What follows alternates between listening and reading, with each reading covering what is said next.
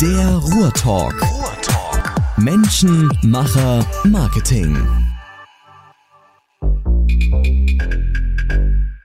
Der Ruhrtalk. In schwierigen oder herausfordernden Corona-Zeiten soll auch der Ruhrtalk nicht pausieren. Insofern ähm, wird die Reihe weitergehen, auch in, in der Corona-Zeit weitergehen. Und heute ist mein Gast ein mir sehr bekannter, und zwar der Guido Thiemann.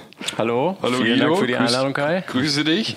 Ja, und deswegen sage ich bekannter, weil wir zusammen seit vielen Jahren zusammenarbeiten ähm, und halt eben auch ein, ein Geschäft miteinander aufgebaut haben, äh, über das du gleich ein bisschen berichten wirst. Jetzt könnte man ja meinen, ja, Vetternwirtschaft und so weiter und so fort. Aber ich glaube, ähm, das, was du da machst und was wir zusammen machen, Teilen, also nicht nur wir beide haben das aufgebaut, man muss auch den Markus Lerche sicherlich halt eben an der Stelle äh, zwingenderweise nennen und darf ihn nicht vergessen. Also es ist also eine Dreierkombination und viele, viele andere, die halt eben auch noch dabei mitwirken.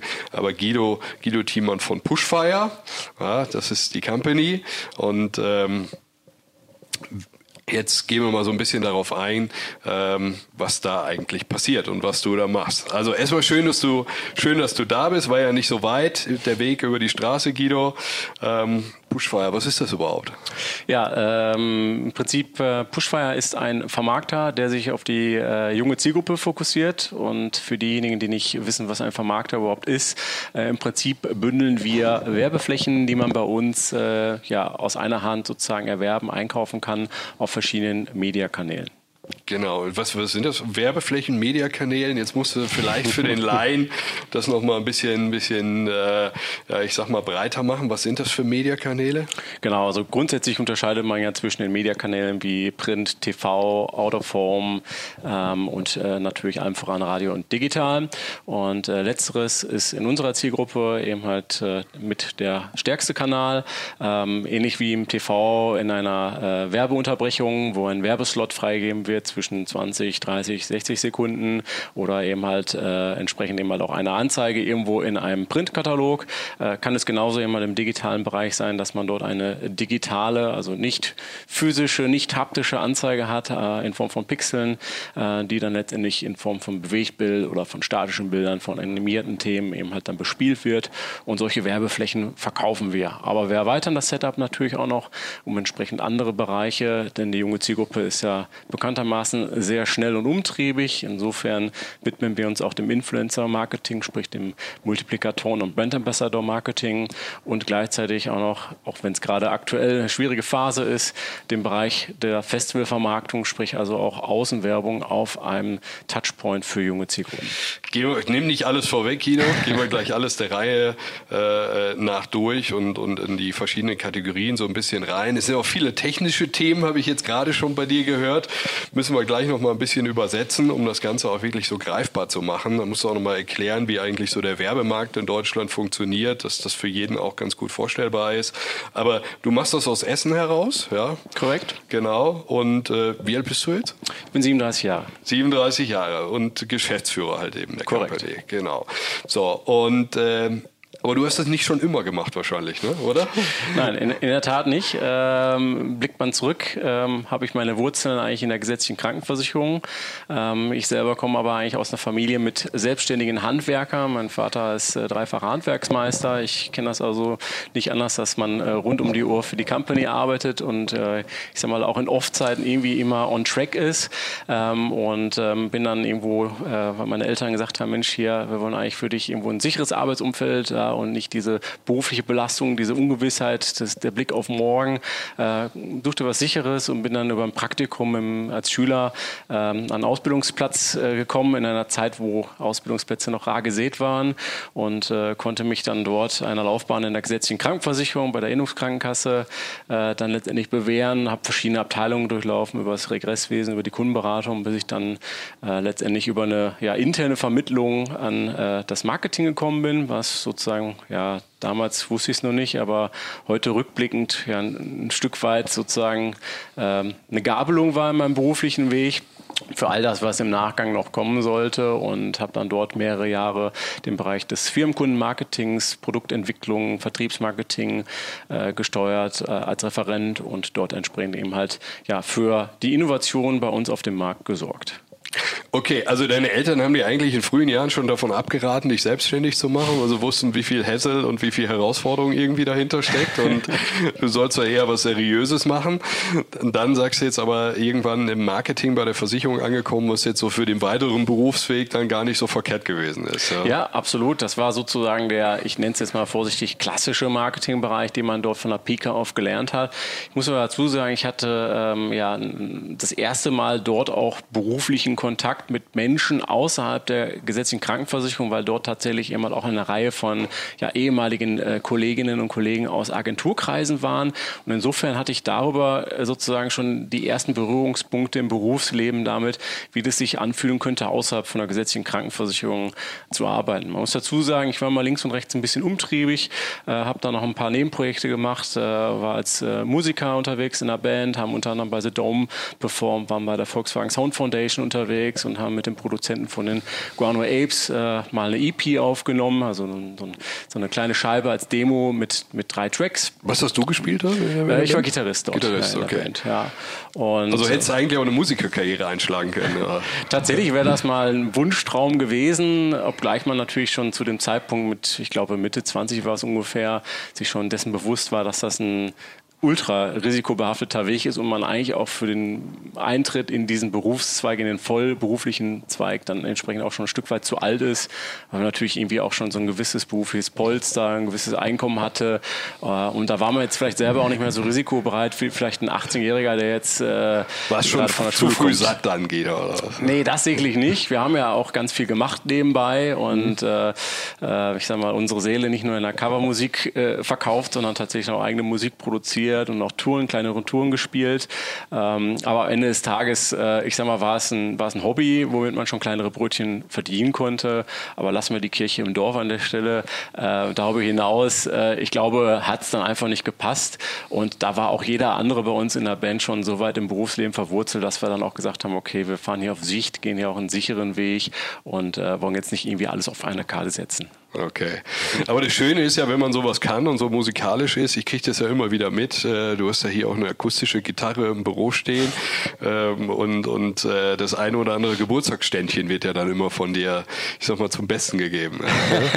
äh, vielleicht auch zum Leidtragen, je nachdem. Man sollte ja bei dem bleiben, was man kann. Wenn man dann entsprechend meint, das Ganze noch zu tonalisieren mit der Stimme, ja, das ist der Bereich, der mir leider gar nicht liegt, dann kann es auch mal zur Strafe werden für die okay, und als wir uns damals kennengelernt haben vor vielen Jahren, äh, kann ich mich noch erinnern, da war auch die Zockerei irgendwie auch noch so ein Thema. Ne? Genau, es ist tatsächlich auch heute noch. Ich kann mich an Zeiten erinnern, da hat meine Mutter mir mit 14 gesagt, Mensch, in ein paar Jahren ist das bei dir auch mal vorbei. Äh, also ich meine jetzt mit Zockerei meine ich jetzt kein Glücksspiel, was nicht, nicht gepokert oder sowas, aber nein, nein, ich sag mal schon, schon professionelles Computerspielen in dem Sinne. Ne? Genau, also wettbewerbsorientiert und sicherlich sehr ambitioniert äh, waren so die Spieletitel in Quake 2 und in, in äh, Warcraft 3, also Echtzeitstrategie und Ego-Shooter, wo ich äh, eben halt auch vielen Meisterschaften mitgewirkt habe, teilweise eben halt auch in ja, Top 10 in Europa äh, mitgewirkt habe. Und das war so die Zeit, wo mehr oder weniger der E-Sports und auch alles um diese Welt drumherum so in der, in der Geburtsphase war. Und für mich war das damals, ich sag mal, das war so in der, in der Ausbildungszeit kurz bis, bis quasi jetzt hier im, im Berufseintritt ähm, ähm, im, im, Marketing äh, durchaus eben halt auch eine, eine, eine, Kapitalquelle, dadurch, dass man am Wochenende eben halt auch zu größeren äh, wettbewerbsorientierten Turnieren gefahren ist Ach, kommt man damit schon Geld damit verdienen? Oder? Ja, ja, ich habe tatsächlich einen, äh, einen, ordentlichen Teil auch äh, der Immobilie, die ich heute habe, Ach, immer darüber refinanzieren können. Okay. Ja. Äh, in der Tat gab es damals nicht so wie heute äh, irgendwelche immensen siebenstelligen äh, Geldpreise, sondern es waren dann eben halt eher Sachpreise, aber so eine High-End-Grafikkarte ließ sich dann im Nachgang bei eBay dann auch ganz gut vertickern. Und insofern war das dann äh, ja, für mich sozusagen ein bisschen was fürs Sparbuch und ja durchaus eben halt auch ein wirtschaftliches Interesse dahinter, das dann nebenberuflich beruflich dann so ein bisschen zu machen. Ja. Ah, spannend. ja, und dann haben wir uns irgendwann kennengelernt. Äh, ähm, dann hast du dich bei uns beworben und damals das kann ich ja noch ganz gut einstreuen. Normalerweise bei meinen Gästen manche kenne ich davon besser, manche kenne ich halt eben weniger gut. Bei dir, ich sag mal, haben wir zumindest eine gemeinsame Vergangenheit. Ähm, und damals haben wir eben noch sehr, sehr intensiv unser äh, Portal Virtual Nights halt eben gemacht. Und da hast du, glaube ich, eine Stellenanzeige gesehen, weil wir jemanden gesucht haben, der uns da bei vertrieblichen Aktivitäten unterstützen konnte, ne? oder kann. Ja, äh, ungefähr so war das. Ähm, ich war damals äh, zu dem Zeitpunkt äh, in, in Solingen noch ähm, äh, wohnlich unterwegs, äh, bin aber tatsächlich als gebürtiger Essener auf Kohlen geboren und hatte mich immer wieder in die Heimat zurückgesehen und das war eigentlich auch schon gedanklich besiegelt, dass man so oder so auf jeden Fall zurückzieht, egal was jetzt passiert. Aber zu dem Zeitpunkt war es auch so, dass ich mich eben halt entgegengesetzt der Erwartung meiner Eltern da nicht so der kompletten beruflichen Erfüllung in der Krankenversicherung eben halt auch auf Lebzeiten gesehen habe und gesagt habe, okay, ähm, gehe jetzt mal so ein Stück weit, äh, vielleicht auch mal einen Schritt in eine andere Richtung, weil ich durch die anderen Bereiche im E-Sports und in der Musik sicherlich auch so ein Stück weit aus, aus Live-Entertainment, Live-Marketing und teilweise auch der eigenen digitalen Vermarktung natürlich links und rechts immer wieder Dinge und, und Themen aufgeschnappt habe, die in der beginnenden Digitalisierung ähm, natürlich noch super hot waren und die ich natürlich gerne irgendwo auch an anderer Stelle ein bisschen freier mit einfließen lassen wollte. Und das war an, an manchen Stellen eben halt in der gesetzlichen Krankenversicherung so nicht einfach umsetzbar. Und insofern hat es mich da so ein bisschen mehr in die, ja, ich nenne es jetzt mal vorsichtig, schaffende Freiheit gezogen. Und äh, als ich das dann gesehen habe mit, mit Virtual Nights, ähm, ich, ich, kannte Virtual Nights noch von ganz früher, weil ich tatsächlich auch, ähm, ja, um ein bisschen Geld eher zu sparen, eben halt auch mit, mit einem regionalen Portal eben halt verbändelt war und dort als Fotoscout unterwegs war und äh, bin dann immer auch nachts um die Häuser gezogen als nachtaktiver Mensch und habe dann äh, ja, ein paar Partyfotos und Eventfotos gemacht und habe dann meistens einen freien Eintritt gehabt oder mal hier und da ein Gratisgetränk vom, vom Veranstalter oder Clubinhaber bekommen. Und insofern kannte ich die Grundmechanik von Virtual Nights und ich war immer neidisch auf die Kollegen, weil die hatten immer so coole gebrandete T-Shirts, wir hatten das nie und die Kollegen hatten auch immer das bessere Equipment als wir. Ähm, insofern kann ich die Mechanik und als ich dann auf der Homepage mir die Stellenanzeige und die ganzen Projekte angeschaut habe, habe ich erstmal mit der Stirn gerunzelt und festgestellt, okay, da ist ja doch noch eine ganze Menge mehr dahinter. Und ähm, auch wenn ich jetzt mich selber nicht so bezeichnen wollen würde, aber war das für mich persönlich so ein Stück weit der Zero-to-Hero-Run, weil ich eigentlich mehr oder weniger komplett ohne Vorkenntnisse äh, ja, in, in den Bereich reingestoßen bin, äh, wo ich äh, nicht vorher hätte sagen können, ob das funktioniert oder nicht. Insofern äh, ja echt für mich persönlich so die ultimative Challenge, ähm, diesen äh, beruflichen Switch von heute auf morgen dann so zu vollführen. Ja, und jetzt muss man nochmal für die, die da jetzt so ein bisschen, äh, ich sag mal, vielleicht auch, ja, was heißt atemfremd oder jetzt auch nicht so in der Tiefe drin sind, nochmal halt eben zur Aufklärung sagen, mit Virtual Nights haben wir halt eben, ich sag mal, eine bundesweite Plattform aufgebaut, mit der wir das Nachtleben so ein Stück weit digitalisiert hatten.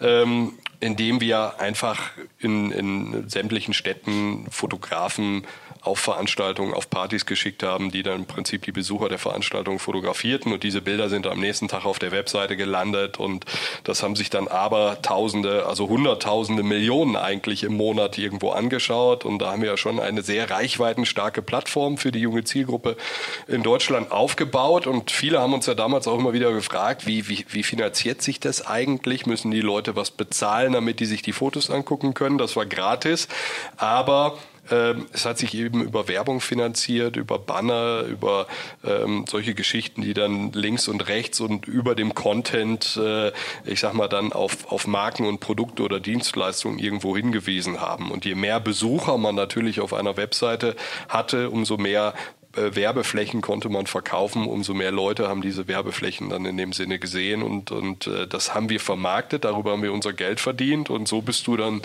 zu uns gekommen und hast dann eine Weile auch tatsächlich eben äh, die Werbemittel auf Virtual Nights verkauft. Ne? So ging das los. Ne?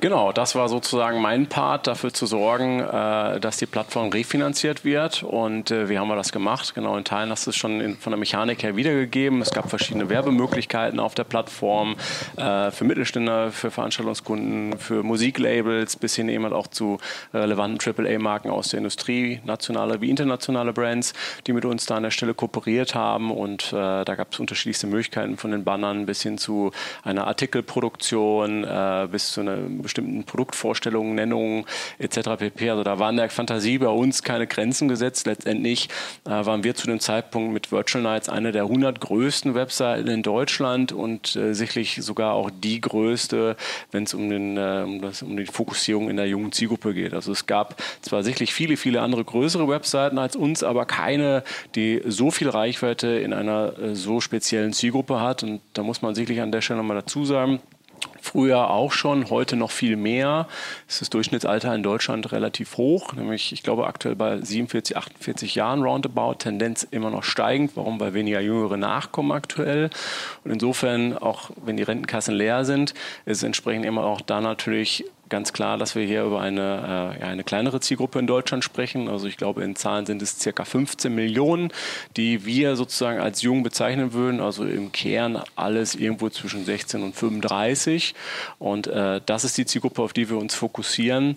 Und äh, da waren wir mit, mit Virtual Nights eben halt ein Stück weit auch Vorreiter, weil natürlich, ich sage mal klar, auch eine große Tages, äh, Tagespresseportal hat natürlich auch irgendwo junge Zielgruppe, aber sicherlich natürlich nicht so fokussiert, sondern ist da eben halt sehr stark an an den Durchschnitt eben halt in Deutschland gerichtet. Nicht so speziell adressiert. 15 ne? Millionen sind ja gar nicht so wenig. Das hört sich so wenig an, wenn du das sagst, dass das eine kleine Zielgruppe ist. Aber für viele Marken ist es ja auch wichtig, die sich ja generell diese Zielgruppe im, im Fokus haben oder für viele mittlerweile auch, die sich einfach irgendwie auch verjüngen wollen oder verjüngen müssen, ähm, ist das dann nicht ganz unrelevant. Und dann sind wir irgendwann zusammen auf die Idee gekommen, weil wir darüber nachgedacht haben, wie können wir die Reichweite von Virtual Nights ja noch vergrößern vergrößern.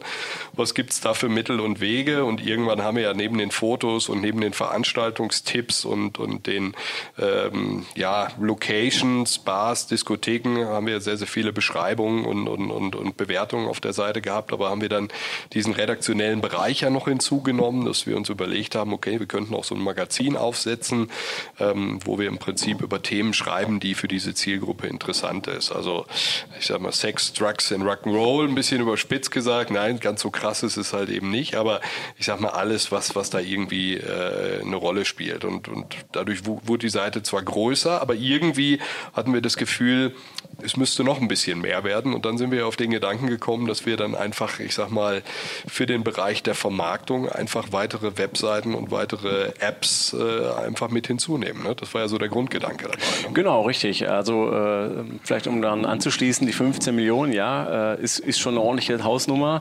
Ähm, gemeint aber auf die Gesamtbevölkerungszahl in Deutschland vielleicht dann immer Über noch eine Minderheit. Millionen dann, genau.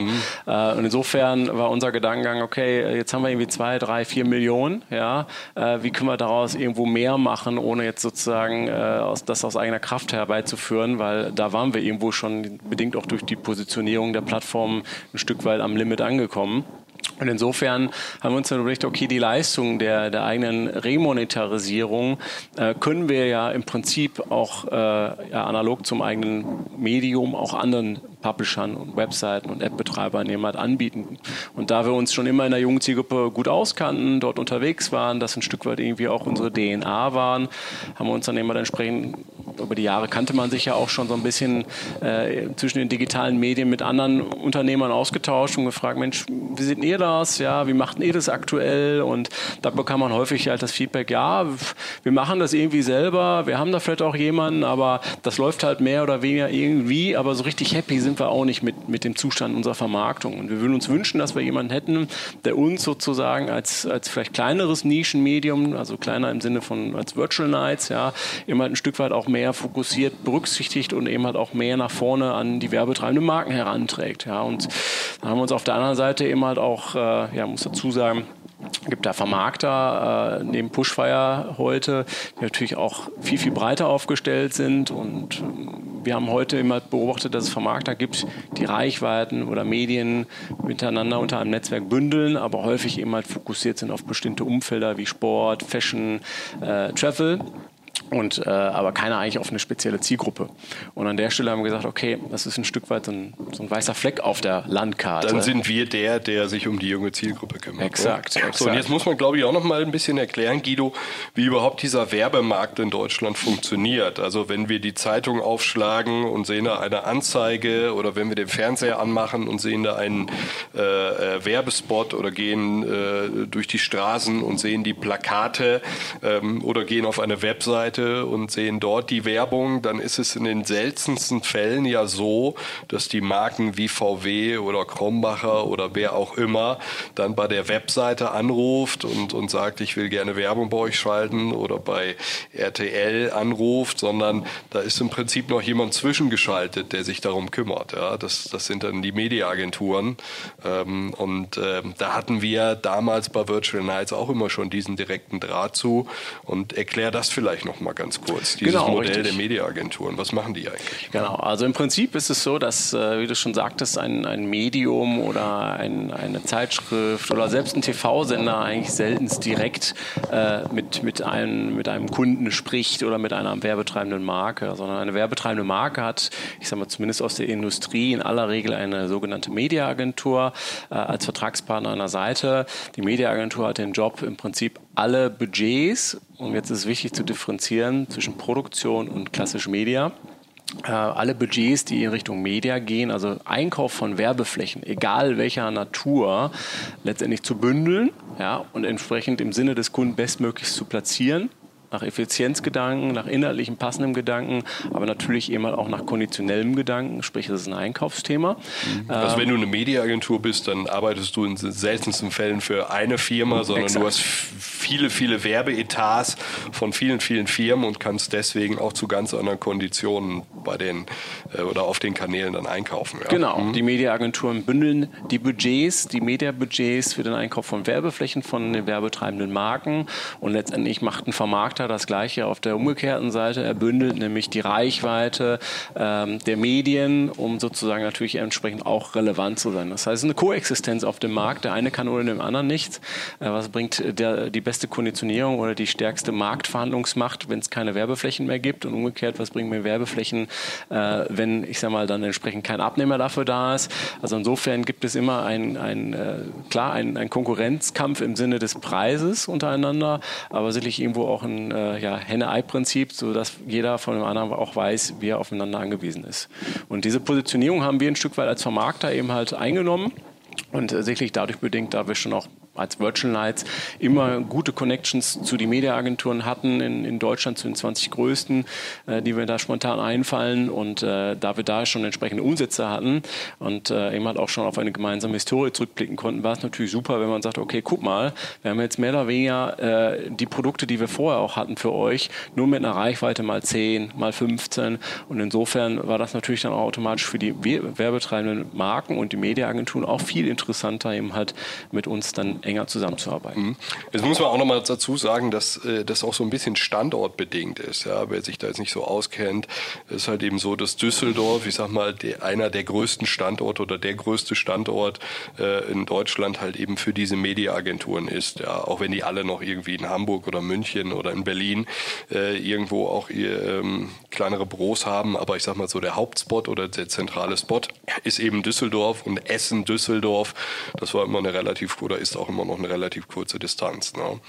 So, und dann sind wir ja auf das Thema Pushfire gekommen und du hast es ja gerade schon gesagt, also junge Zielgruppen und äh, wenn man da in der, im Fachterminus bleibt, dann, dann sprechen wir ja über Millennials und, und über die Generation Gen Z oder über die Generation Z, äh, Gen Z äh, in der Kurzform. Und du hast auch gerade gesagt, äh, in welchem Alterssegment die sich bewegen. Und ähm, du hast von, von Webseiten und von Apps gesprochen, die wir da bewerben. Und neben Virtual Nights, klar, die sind auch immer noch dabei. Was sind da, ich sag mal, Webseiten, die dir gerade einfallen, äh, wo wir unter anderem für die Vermarktung zuständig sind? Sicherlich als erstes äh, Bento vom Spiegel Verlag, was derzeit in Deutschland das größte Jugendmedium äh, darstellt, aber auch durchaus internationale Publisher und, und Apps wie ein Lavu, äh, wie eine Deezer als Soundstreaming-Plattform oder genauso auch ein Soundcloud, die jetzt vor kurzem zu uns ins Netzwerk mit hinzugestoßen sind. Und in der Summe sind das, äh, ich glaube, aktuell 130 ähm, Publikationen, digitale Publikationen, die wir unter einem Dach gemeinsam bündeln und aus einer Hand äh, abbilden. Und damit man jetzt nicht irgendwie sich durch 130 äh, verschiedene Publikationen äh, kämpfen muss, äh, als Planer, als, als Marke, ist es so, dass wir da entsprechende Umfelder in Form von Channels bilden. Das heißt, wir separieren verschiedene äh, Topics, ja, und sagen, okay, Lifestyle ist ein Thema für die junge Zielgruppe, genauso wie Musik und Events. Es fließt ein bisschen ineinander über, aber genauso auch verschiedene äh, Karriere- oder Bildungsabschnitte im Laufe eines jungen Lebens oder Recruiting, glaube ich, immer Recruiting, Thema, genau, na, Bildung, Ausbildung, Berufseinstieg, Studium, ja, äh, vielleicht auch erste Familiengründung, also letztendlich, ich sag mal, alle wegbegleitenden Touchpoints äh, versuchen wir äh, ja in diesem Lebenszyklus eines Millennials, eines, eines äh, Gen Z ähm, sozusagen dann entsprechend abzubilden oder abzudecken mit den passenden Umfeldern dafür. Und die bündeln wir dann entsprechend in den sogenannten Channels. Mhm. Und äh, sag mal, du hast eingangs in deiner Aufzählung auch schon so ein bisschen davon gesprochen. Irgendwann sind wir ja dann dazu übergegangen. Also vor vielen Jahren war das halt eben, ich sag mal, das Schwerpunktfeld. Aber wir haben halt eben gesehen, okay, wenn wir jüngere Zielgruppen ansprechen wollen oder wenn du sie als Marke ansprechen möchtest, dann gehören natürlich heute neben den Webseiten oder neben den Apps äh, eben auch noch weitere Kanäle dazu. Influencer hast du gerade angesprochen. Was, was, was steckt da dahinter? Was, was passiert äh, mit den Influencern? Also es gibt die Unit oder den Unit-Bereich Influence Fire und, und da spezialisiert ihr euch oder wir uns, muss ich ja sagen, äh, spezialisieren wir uns auf auf, auf das Thema Influencer Marketing. Was passiert da? Genau, also per se ist es so, dass wir, um dem Kind auch einen Namen zu geben, dafür immer halt separate Units gegeben haben, weil dort eben halt auch die Prozesse, die Strukturen, die Produkte völlig differenziert zu betrachten sind als der klassische Einkauf von digitalen Werbeflächen. Bei Influence Fire bzw. dem Influencer Marketing ist es so, dass dieser Markt ja auch vor einigen Jahren äh, richtig sozusagen ja, ins Boom kam und äh, mehr, mehr und mehr eigentlich in jedem Media-Mix einer werbetreibenden Marke dann eben halt auch stattgefunden hat. Und insofern haben wir dann auch festgestellt, okay, für uns, äh, das ist jetzt nicht neu gewesen, die Erkenntnis, das ist eben halt auch ein starkes Multiplikationstool äh, innerhalb der jungen Zielgruppe. Ähm, anders als dort aber hatten wir jetzt nicht sozusagen den einen Kandidaten oder vielleicht schon irgendwelche bestehenden Cases, sondern was wir im Prinzip gemacht haben, ist, wir sind eben halt dadurch, dass wir immer mal wieder mit Briefings und Anfragen zu der jungen Zielgruppe konfrontiert wurden, dass wir gesagt haben, okay, neben den bestehenden Produkten und Leistungen, die wir anbieten können, haben wir hier noch etwas, da sehen wir, was sich hier gerade in Deutschland entwickelt, was, was immer mehr vogue wird. Und wir haben hier mal ein Konzept proaktiv mit reingegeben. Und das waren dann Influencer-Konzepte. Und nicht unhäufig ist es dann entsprechend daraus resultierend zur Umsetzung gekommen, woraus wir dann für uns gesagt haben, okay, diesen Bereich fokussieren wir ein Stück weit mehr und machen daraus dann jetzt weniger ein Zufallsprodukt, sondern haben eine eigene Unit mit eigenen festen Produkten, mit eigenen äh, Prozessen und Abläufen und separieren das ein Stück weit. Und inhaltlich geht es im Prinzip darum, dass sozusagen der Publisher oder das Medium ein Stück weit ich sag mal, von der Grundmechanik ersetzt wird durch eine natürliche Person, sprich ein, ein, ein Mensch, der äh, selber vor der Kamera auf einem sozialen Netzwerk stattfindet, eine Community, eine Reichweite generiert und darüber entsprechend immer zu bestimmten Themen ja, ich glaube, glaub, das, das ist ein wichtiger Punkt, das, was du sagst, also Reichweite. Früher hatten wir im Prinzip nur, in Anführungszeichen, halt eben die klassischen Medien Reichweite. Eine Tageszeitung, ein TV-Sender, eine Webseite. Ähm, und ich sag mal, durch die sozialen Medien wie Facebook, YouTube, Instagram, also wo im Prinzip der Nutzer die Möglichkeit hat, sehr einfach Inhalte aufzubauen ähm, und halt eben Follower zu sammeln, äh, gewinnen plötzlich halt eben ich sag mal, die Protagonisten und, und, und die Nutzer dieser Plattform mehr und mehr an Reichweite. Ne? Prominentestes Beispiel kann man jetzt positiv wie negativ sehen. Äh, ich glaube, Donald Trumps äh, Twitter-Account hat mehr Reichweite als äh, die großen äh, TV-Anstalten in den USA. Also sprich, äh, das Interview, was er früher einem TV-Sender geben musste, das macht er heute, ich sag mal, indem er bei Twitter einen Post oder einen Tweet absendet und, und erreicht dann darüber im Prinzip äh, die ganze Welt. Und, und und äh, insofern haben viele Influencer, äh, wobei man da auch von, von klein bis groß unterscheiden muss. Also alles hat seine Berechtigung und halt eben auch seine Wirkung. Aber es gibt nicht wenige Influencer, die, die 100 Millionen Follower haben und dann dementsprechend ist dann natürlich, ich sag mal, ein, ein Posting, was vielleicht werblichen Charakter hat, halt eben auch schnell mal einen sechs- oder siebenstelligen Betrag wert. Muss aber nicht so sein, ne? sondern ich glaube, das geht dann im, im kleineren Bereich da sprechen wir dann von den Micro-Influencern, dann auch im dreistelligen oder im vierstelligen Bereich sind wir dann, glaube ich, unterwegs. Ne? Genau, richtig. Die Range ist, äh, hängt natürlich stark davon ab, äh, über welche Produkte man spricht, über welche Rahmenparameter aus den Briefings, äh, wie man die Produkte positioniert, welche Kandidaten dafür entsprechend auch passend sind. Also da gibt es eine Reihe von äh, ja auch Soft-Kriterien, die man bei der Vorselektion eines Influencers da berücksichtigen muss.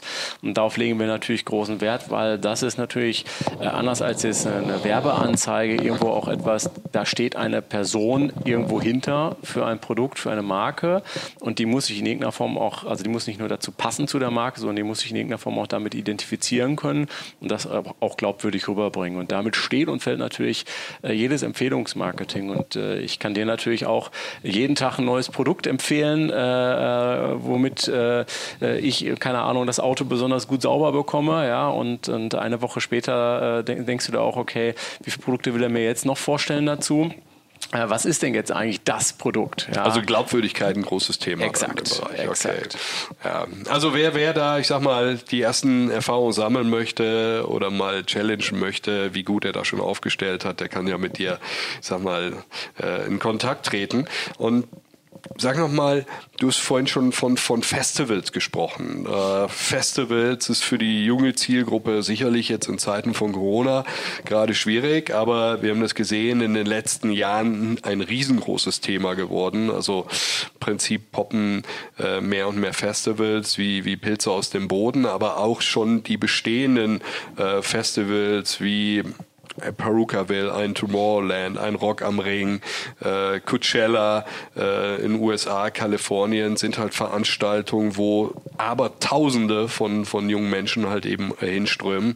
Ähm, was, was macht Pushfire da, was macht Festivalfire, so heißt ja die Unit. Mhm. Was macht sie da? Du hast vorhin von, von, von Out of Home gesprochen, wieder so ein Synonym.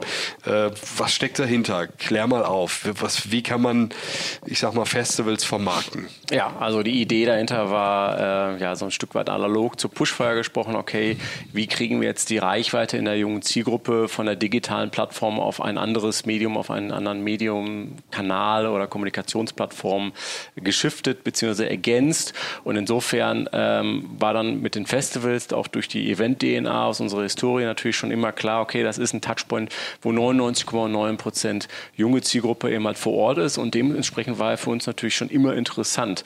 Und wie kann man sie dann entsprechend erreichen, wenn ich jetzt als werbetreibende Marke in irgendeiner Form, egal was es ist, eine werbliche Maßnahme auf einem Festival äh, aktivieren möchte, dann müsste ich ja, ich sag mal, wenn ich mit zehn Festivals, äh, auf zehn Festivals etwas umsetzen möchte, auch mit zehn Festivals Festivals sprechen. Sprich, äh, das gleiche Problem, was wir eigentlich im digitalen Bereich auch schon gehabt hätten. Man muss das Ganze individuell abstimmen. Und äh, das ist eben halt immer die Intention eines Vermarkters, Dinge ein, zu vereinheitlichen und Dinge letztendlich eben halt in der Reichweite zu kombinieren und aus einer Hand anbieten zu können. Und insofern haben wir gesagt, okay, es gibt derzeit eigentlich keinen Anbieter in Deutschland, der Reichweite von allen anderen Festivals, oder was ist allen, aber von einer Großteil von Festivals aus einer Hand hin anbieten kann. Und damit wir das Ganze entsprechend eben halt auch gerade für äh, Media, für den Mediabereich, für Werbeflächen eben halt weiter attraktiv machen, ist es so, dass wir dann uns dazu entschlossen haben, ja, mit den Festivalbetreibern in den Dialog zu gehen. Das haben wir über den Mike Cooksdorf geschafft, der eben halt selber auch über Jahr, viele Jahre hinweg äh, selber Veranstalter und Organisator von Festivals war aus verschiedensten Bereichen, von Musik über Streetfood und Co. Und äh, mit dem zusammen eben halt dieses Netzwerk aufgebaut haben, was heute aus, ich glaube, 250 Festivals in Deutschland Deutschland besteht. Eine Riesenzahl, ja. Riesenzahl, ich glaube mit einer Reichweite von, von vier Millionen Besuchern jährlich und äh, wo man sozusagen als werbetreibende Marke aber nicht mit all diesen Festivals einzeln sprechen müsste, sondern sprechen zentral mit, mit, mit, mit einer Person, mit genau, und der dann im Prinzip äh, in der Beratung sagen kann, okay, das sind die 10, 20, 30, die passen für dich, für deine Marke, für dein Produkt und das sind Werbeformen, Werbemöglichkeiten, die wir dort entsprechend anbieten können. Und das hast du eben schon gesagt, Außenwerbung oder Out of Home. Ja, da gibt es bei uns verschiedene Möglichkeiten. Das, das beginnt irgendwo von, von einem Bauzaunbanner, der jetzt sicherlich irgendwo vielleicht im Eingangsbereich, im Campsite-Area oder im Ausgangsbereich, also überall an stark frequentierten Touchpoint eines Festivals stattfinden kann. Geht aber auch hin bis zum Branding von einer Mainstage in Form von einem äh, Video-Screen, Wall-Branding oder einem, einem Videospot während einer Umbaupause. Also auch solche Möglichkeiten sind vorstellbar. Und natürlich kooperieren wir da an der Stelle auch mit unserer Schwesteragentur, mit Royal Five und setzen mit den Kollegen zusammen auch Live-Aktivierungsmaßnahmen auf den Festivals um.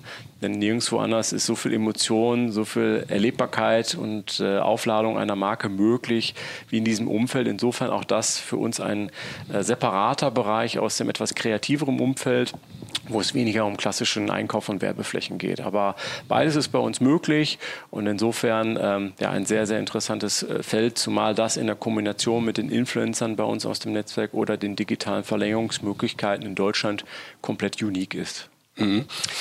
Und sag nochmal, sehr spannend, äh, Guido, das Thema, ich habe es gerade schon mal angesprochen, wenn wir über Millennials oder Gen Z sprechen, äh, Gen Z ist, glaube ich, halt eben auch nochmal ein bisschen gesondert zu betrachten. Ne? Kann man das so sagen? Oder? Absolut, ja. Also die etwas Jüngeren dann in dem Sinne, so was, ich glaube, was, was da mehrheitlich angesprochen wird, so von, von, von 12, 13, 14 bis 20, 22 so in der Ecke. Ne? Genau, mhm. also man muss dazu sagen, als wir vor fünf Jahren an den Markt gegangen sind, war äh, Millennial so das, das heiße Thema Thema und das war damals so auch die, die Zielgruppe, die die Volljährigkeit äh, um die Jahrtausendwende dann erreicht hat und die, wie wir es so schön sagen, die Digital Natives, die die gesamte Digitalisierung so miterlebt haben. Also ich bin so einer der älteren Millennials sozusagen und ich kenne ein Stück weit auch noch von früher die analoge Welt und das ist auch gleichzeitig so das, das Hauptdifferenzierungskriterium zu der Generation Z, die im Nachgang eben halt aufgewachsen ist. Die wachsen mehr oder weniger in einer digitalisierten Welt auf.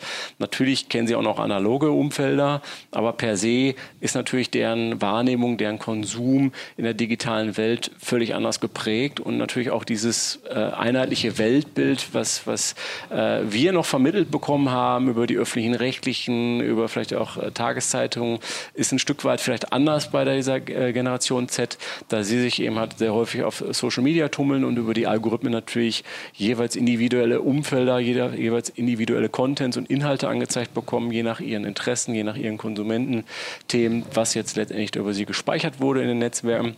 Und insofern haben wir für uns selber dann auch festgestellt, okay, A ist diese Zielgruppe mindestens genauso relevant für die Zukunft vor allen Dingen, auch für werbetreibende Marken. Man liest es ja auch täglich in, in den Fachmedien. Auf der anderen Seite aber auch B, umso schwieriger zu packen, auch für uns, äh, auch wenn wir junge Zielgruppen vertraut sind. Aber äh, wir haben uns an der Stelle für einen ja, besonderen Move entschieden und äh, ja, den Paul Südbeck äh, sozusagen zu uns ins Boot geholt. Paul ist ein Jungunternehmer, hat mit 14 Jahren seine eigene Company gegründet und berät äh, unter anderem Veranstaltungen oder auch werbetreibende Marken bei der Kreation, bei der richtigen Zielgruppenansprache in der Generation Z. Also wenn man so will, eine Art Native Consultant.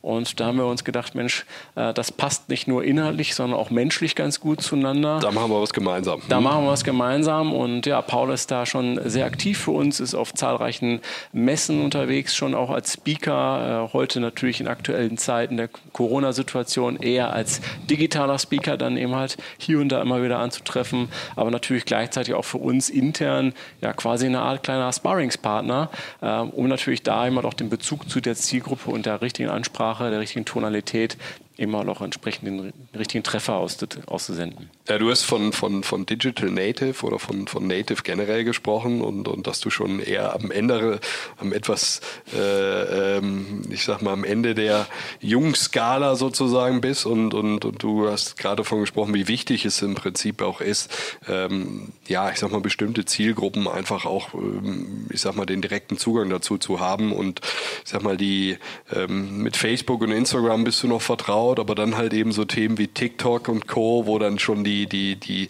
die äh, ganz Jungen oder die Jünger angesprochen werden, da ist man dann selber nicht mehr, ähm, ich sag mal, täglicher Nutzer, sondern schaut sich das vielleicht mal an, aber man muss ja trotzdem ein Gefühl dafür entwickeln und wenn du dann nativer Nutzer bist, kannst du natürlich solche Portale ganz anders bedienen und, und ansteuern. Ne? Ja, absolut. Also Paul hat mir das auch mal sehr gut erklärt. Ja, äh, Im Prinzip sagte er, äh, seine Zielgruppe versucht eigentlich Facebook zu meiden, weil da sind die Eltern ja unterwegs. Ja. Instagram ist irgendwo noch cool genug. Äh, allerdings weiß man auch, durch die Nähe zu Facebook sind da auch gerne mal hier und da Eltern unterwegs und gucken. Das heißt, wenn man dann also in einer Jugendherberge ist, ja. dann postet man auf Instagram das Bild, wo sich alle äh, in der Jugendherberge umarmen oder gemeinsam eine gute Zeit haben. Und ich sag mal, auf Snapchat oder TikTok, wo man genau weiß, da ist keiner von den Erziehungsberechtigten, da werden dann andere Bilder gepostet, äh, mit vielleicht auch schon mal der einen oder anderen Flasche Alkohol in der Hand. Okay, okay, schnell drüber hinweggehen. So, und ich bin ja auch der ein oder anderen Präsentation bei dir schon dabei gewesen.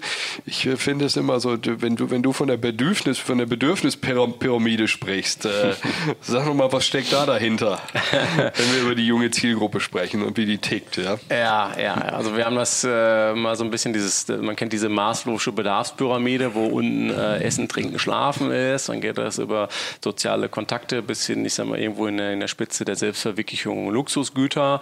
Ähm, wir haben uns da einen Scherz daraus erlaubt, das dann ein Stück weit zu, äh, zu erweitern, äh, um äh, weitere Faktoren wie, wie WLAN oder Handy-Akku, was sozusagen unter den Grundbedürfnissen ist, sicherlich mit dem Augenzwinkern, aber es soll so ein Stück weit immer die Mentalität der äh, jungen Zielgruppe widerspiegeln, denn ähm, offen gesprochen, ich meine, inzwischen trifft das auch alle anderen, auf alle anderen zu, aber mit 11 Prozent Akku geht niemand freiwillig gern vor die Tür.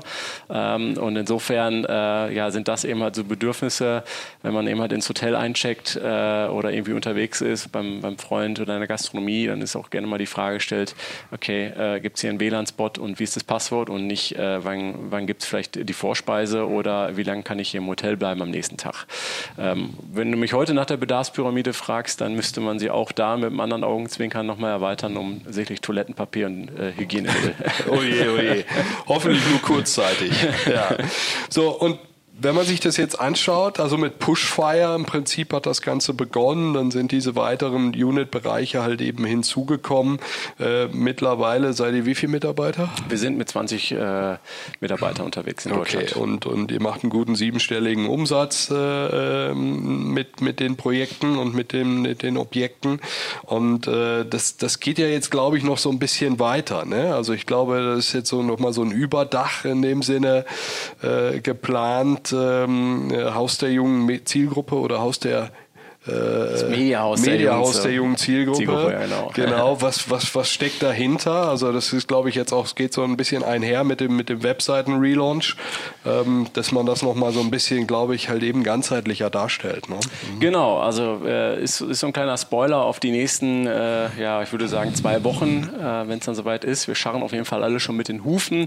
Im Prinzip äh, geht es darum, ähm, dass wir jetzt ja über die Jahre, jetzt mit, mit der Virtual-Vergangenheit, wenn man sie mit reinnimmt, muss man schon fast sagen, über die Jahrzehnte hinweg äh, uns ausschließlich mit diesem Thema auseinandersetzen und wir natürlich eben halt auch immer wieder äh, neben dem klassischen jetzt Verkauf, Remonetisierungsthema von Werbeflächen am Ende des Tages irgendwo auch ein Berater sind äh, und, und ich sage mal irgendwie auch über die Jahre hinweg vertrauensvolle Verhältnisse haben zu Mediaagenturen und zu werbetreibenden Marken, wenn es um diese Themen geht. Und da sprechen wir eben halt quer durch die Bank, durch alle Branchen. Das geht über, über Finance, Fintech bis hin zu äh, Mobilität, äh, Entertainment, Fashion, Beauty, ähm, also Versicherungen. Es sind der Fantasie keine Grenzen gesetzt, weil letztendlich jede Branche oder irgendwo nahezu jede Marke in irgendeiner Form immer doch mal ein Produkt hat, was für die junge Zielgruppe relevant ist.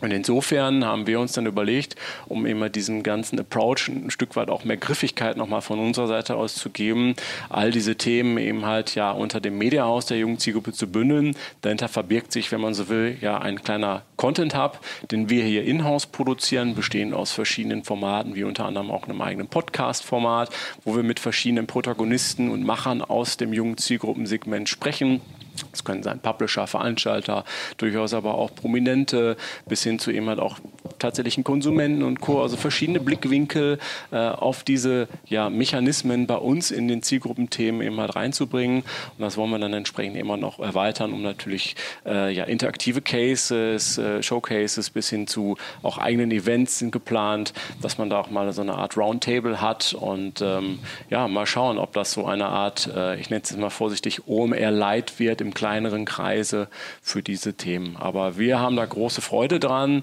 Ähm, jeder bei uns aus dem Team brennt auch für diese Themen und wir identifizieren uns total damit. Studien finden, glaube ich, schon Studien statt. Studien ne? finden schon, schon statt, die mhm. werden dort natürlich auch entsprechend noch mit veröffentlicht werden. Festivalstudie gibt es seit ein paar Jahren. Ne? Genau, wir haben äh, die Going Out-Studie. Das mhm. ist eine Studie aus dem Nachtleben, wo wir dort Ausgehverhalten, das ne? Ausgehverhalten und Konsumverhalten äh, analysieren in der Zielgruppe und gleichzeitig aber jetzt auch vor drei Jahren gelauncht die Going Outside-Studie, also im Prinzip alles rund um Markenwahrnehmung, Markenkonsum auf Festivals und vor allen Dingen natürlich auch die große äh, Beantwortung auf die Frage, äh, wie wirkt eigentlich Werbung oder Marketing auf einem Festival für mich als Konsument in der Zielgruppe. Äh, das ist ja häufig etwas, was jetzt nicht zwingend so messbar ist, äh, wie jetzt vielleicht, wie viele Menschen haben einen Banner gesehen. Und insofern auch auf diese Fragen gilt es Antworten zu finden und äh, die wollen wir im Idealfall auch mit Fakten belegen können. Insofern sind wir große Freunde davon, eben halt dann auch entsprechend die Tools den werbetreibenden Marken dafür jemand an die Hand zu geben, um die richtigen Entscheidungen zu treffen. Sehr spannend. Guido, sag noch mal ganz kurz, jetzt sind wir in Corona-Zeiten. Wie geht die jüngere Zielgruppe mit, mit Corona um? Was, was, was nimmst du da wahr und wie wirkt sich das momentan halt eben auch auf das eigene Geschäft aus?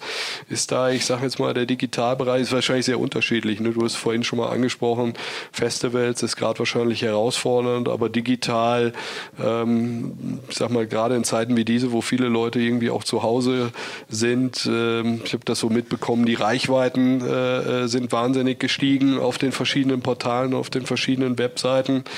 Ähm, aber äh, sag da mal ein, zwei Sätze zu. äh, sehr gerne. Ähm, also erstmal äh, das Wichtigste vorweg. Ähm, es geht allen gut. Äh, Freunde, Familie und natürlich auch den Kollegen. Und das ist in der aktuellen Situation sicherlich das Wichtigste. Alle im Homeoffice wahrscheinlich. Alle ja. auch im Homeoffice äh, seit mehreren Wochen. Und auch da äh, funktionieren die Prozesse wunderbar. Glücklicherweise war das für uns jetzt auch keine große Umstellung, da wir in der Vergangenheit auch schon immer mit Homeoffice aktiv gearbeitet haben. Und äh, es war jetzt mehr oder weniger eigentlich nur eine Umgewöhnungsphase, dass jetzt auf einmal gar keiner mehr im Büro ist, beziehungsweise alle dezentral sind, aber wir arbeiten da mit Microsoft Teams zusammen. Wunderbares Tool und äh, da kann man per Knopfdruck sich dann auch zumindest visuell auf den Screen äh, holen und dann entsprechend jemand abstimmen und besprechen. Aber jetzt mit Blick auf die Branche ähm, beobachten wir aktuell äh, natürlich schon einen, einen Einbruch irgendwo im Werbemarkt. Ähm, die Experten sprechen hier von, von overall äh, knapp 40-prozentigen Budgetcuts, also sprich 40 Prozent aller Marken fahren ihr Marketing zurück aus verschiedensten Gründen, weil sie unter Umständen aufgrund von wegfallenden Lieferungsketten äh, nicht mehr in die Produktion gehen können oder weil ihr Produkt vielleicht nicht mehr in der aktuellen Situation als relevant genug erachtet wird oder weil sie schlichtweg einfach sagen, okay, wir fahren hier auf Sicht und wollen ein Stück weit erstmal einen Sparplan ansetzen und gucken, wie sich das Ganze entwickelt. Die Gründe sind da höchst unterschiedlich. In Teilen äh, sind wir davon auch betroffen. Äh, schaut man sich den Festivalbereich an, ist das natürlich irgendwo ein kritisches Thema. Auch wenn wir bis dato noch keine Absage haben, sind wir da natürlich auf Alternativszenarien vorbereitet. Kann ich gleich auch nochmal einen Ausblick zu geben. Ähm, aber letztendlich auch im digitalen Bereich ist es so, ähm, dass wir in Teilen betroffen sind. Also als Beispiel äh, Tourismusbranche oder Automotive-Branche, äh, die sind beide komplett zum Erliegen gekommen. Also nicht nur in der Produktion oder im Umsatz, sondern tatsächlich auch im Marketing. Insofern sind das Dinge, ähm, ich nenne es jetzt mal so ein Stück weit höhere Gewalt, äh, die auch an uns nicht vorbeigehen. Aber ähm, wir haben irgendwo auch trotzdem auf der anderen Seite Lichtblicke, weil es natürlich auch Branchen und Bereiche gibt, die dafür dann entsprechend hochfahren und weil ihre Produkte jetzt aktuell super angesagt sind und en vogue sind.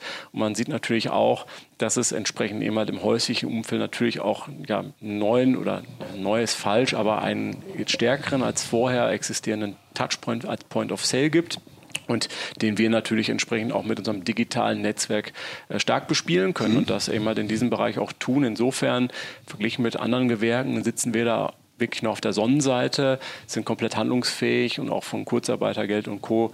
Äh, derzeit nicht betroffen. Also wir sind da sehr, sehr glücklich und wir können dann normal weiterarbeiten. Und äh, ja, wo Verlierer sind, sind dann eben halt auch irgendwo an anderer Stelle Gewinner.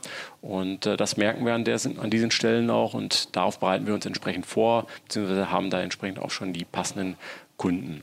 Also in einer herausfordernden Situation noch einigermaßen vorne mit dabei. Ja. Das kann man so ja. sagen, ja. Und ähm, sicherlich muss man dazu auch sagen, dass wir dann entsprechend in der Produktentwicklung auch rasch handeln konnten und die passenden Produkte auf den Markt gebracht haben. Wir arbeiten zum Beispiel mit einem Partner Ublicity zusammen und können äh, zusammen eben halt Twitch In-Stream-Ads über eine äh, Schnittstelle auf Twitch integrieren. Das heißt, was wir also sehen ist, äh, wenn die Menschen mehr zu Hause sind, konsumieren sie natürlich auch mehr von zu Hause im Entertainment-Bereich.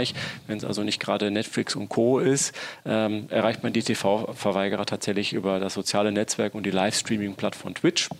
Und dort kann man bisher eigentlich nur Videos äh, vor einem Stream schalten. Das heißt, es gibt eine, eine Werbeunterbrechung, eigentlich ähnlich wie im Fernsehen, ein Stück weit beim klassischen Werbespot. Und wir können das Ganze umgehen, indem wir sagen, okay, wir können zum Beispiel live in dem Stream äh, ja etwas Animiertes reinfliegen lassen, ein Logo einblenden, ein Produkt zeigen oder vielleicht auch eine Call to Action aktivieren, dass man sagt, okay, hier gibt es vielleicht mal einen Gutscheincode oder dergleichen. Ähm, das ist eine, eine von, von vielen Themen und äh, bei der Festival-Thematik arbeiten wir gerade an einem äh, ja, digitalen Hub äh, für das Thema Livestream Streaming von Festivals, aber anders als jetzt die bestehenden Plattformen dort eben halt mit dem Fokus auf Interaktion zwischen den Usern, genau wie es eben halt in, in echt auf einem Event auch wäre. Natürlich klar, live is the only one experience you cannot download, ist uns auch bewusst, aber es ist eine Kompensation äh, für die junge Zielgruppe, die sich doch schon sehr nach diesem wegfallenden Bereich eben halt lechzt und äh, ja, sollten wieder erwarten, jetzt natürlich die Pforten doch noch öffnen, äh, freuen wir uns umso mehr, weil dann blicken wir natürlich einem äh, immensen Aufschwung ähm, ja, und Besucherstrom in diesem Bereich entgegen. Falls nicht, haben wir dort entsprechend eben halt einen Plan B. Das Produkt ist gerade noch in der Mache. Das heißt, äh, ja, wenn hier der Podcast released wird, gibt es dann vielleicht schon sogar etwas auf unserer neuen Homepage dann dazu auch zu lesen und zu sehen. Okay, so jetzt zum Ende, Guido. Ähm, schlage ich immer so den Bogen nochmal Richtung Ruhrgebiet und, und, und frage meine Gäste, ähm, wie die eigene Perspektive und der Blick auf das Ruhrgebiet ist. Und, und ähm, was man selber, du bist ja auch Ruhrgebietsmensch durch und durch, hast das eingangs auch nochmal gesagt. Was denkst du, wo das Ruhrgebiet äh, gerade steht? Jetzt ist natürlich durch Corona irgendwie eine besondere Situation eingetreten, ähm, wo alle sicherlich nicht so heraus oder beziehungsweise so klar sind, wie wird das halt eben in äh, einigen Monaten halt eben ausschauen. Das betrifft die gesamte Republik, das betrifft ähm, die ganze Welt. Aber wenn wir das nochmal so ein bisschen ausblenden, ausblenden oder versuchen auszublenden und uns jetzt so auf die Vor-Corona-Zeit äh, konzentrieren. Was war da dein Empfinden vom Ruhrgebiet? Sind wir da in einer guten Situation? Ist hier was in Richtung Aufschwung zu spüren? Hast du den Eindruck, hier bewegt sich was, hier tut sich was? Oder wie ist so dein, dein Empfinden? Definitiv ähm, ist das so, dass hier eine ganze Menge passiert. Gerade äh, im Bereich der Digitalisierung und Startup-Szene äh, gibt es hier eine Reihe von Initiativen, äh, die man einfach nur begrüßen und unterstützen unterstützen kann. Äh, ich für meinen Teil ganz persönlich äh, freue mich natürlich, äh, wenn sich, ich sag mal, auch der Bereich ein Stück weit auch, auch inhaltlich weiterentwickelt ähm, durch die Auszeit. Ich habe längere Zeit auch in Solingen gelebt und als ich dann vor fünf, sechs Jahren zurückgekommen bin, festgestellt, Mensch, hier hat sich doch eine ganze Menge getan, ähm, ist es dann für mich natürlich auch umso mehr schön, wenn man dann auch noch feststellt, als Geschäftsführer eines Vermarkters, wenn man dann auf einmal äh, entsprechend mit Startup-Initiativen, mit einem Ruhrhub, äh, mit, dem, äh, mit, mit Bereichen aus der Essener Wirtschaft, Wirtschaftsförderung eben halt spricht, die sich dann aktiv mit einem auseinandersetzt, ähm, dass man da auf einmal relativ schnell auch auf einem Radar ist und man eben halt auch sieht, okay, hier entsteht etwas, aber man ist auch Teil dieses Entstehens und das finde ich persönlich wunderbar, dass man sich hier bei uns in einer, einer Stadtgröße wie Essen oder generell generell auch dem Ruhrgebiet, wo ja alles auch sehr nah beieinander liegt, dann eben halt auch sehr schnell untereinander connecten kann und darüber dann vielleicht auch über den einen oder anderen Wachstum zu beitragen kann. Und ich finde es immer schön, ja, wenn, wenn ich irgendwo nicht nur in Düsseldorf, sondern auch in Berlin oder Hamburg mal anrufe und dann die 0201 für die Essener Vorwahl dann erscheint und dann erstmal gefragt wird, Moment, wo sitzt denn ihr? Und man dann erstmal mit Unglaubwürdigkeit äh, ja, entgegnen wird oder begrüßt wird, äh, weil man das gar nicht erwartet, dass, äh, dass man, äh, dass solche Companies, wie wir es sind, und da gibt es ja noch viele andere, äh, irgendwo in einem Ruhrgebiet sitzen und das finde ich toll. Und äh, insofern diesen Spirit wünsche ich uns auch in schweren Krisenzeiten, äh, dass wir trotzdem äh, da weiter dran ziehen. Aber das, was ich da sehe, entwickelt sich da total in die richtige Richtung und äh, wir würden, gern, würden uns freuen, wenn wir unseren Beitrag dazu leisten können. Sehr schön. Und äh, nochmal was Persönliches. Wo gehst du, frage ich auch mal alle meine Gäste, so nach einer Restaurantempfehlung oder wo gehst du gerne essen? Wo gehst du gerne deinen Gin Tonic trinken? Was, was, was sind da deine Tipps für die Region? Ähm, ja, also wenn ich mal eine Auszeit brauche, ähm, dann, äh, wenn es eher so in die, in die Burgerrichtung gehen darf, dann ist das das Kohlekraftwerk am Anfang der Rüttenscheider Straße. Ähm, Wenn es eher etwas ist, äh, wo ich nicht nur Gas geben möchte, sondern vielleicht auch etwas gediegener mit der Frau esse, dann ist es gerne das La Grappa, super Italiener. Ähm, und äh, ja, wenn es sozusagen für mich einfach nur mein Rückzugsort ist, dann ist es das Panoptikum an der Gerlingwache, meine Stammkneipe. Ähm, und von daher, da ist die Welt noch in Ordnung. Also irgendwo da erwischt man dich. Guido, vielen Dank für die Einblicke. Ich wünsche dir, ich wünsche uns weiter viel Erfolg äh, auf dem Weg und äh, ja, alles Gute. Vielen lieben Dank. Äh, das gleiche auch für dich und bleibt gesund. Der Ruhrtalk. Ruhrtalk. Menschen, Macher, Marketing.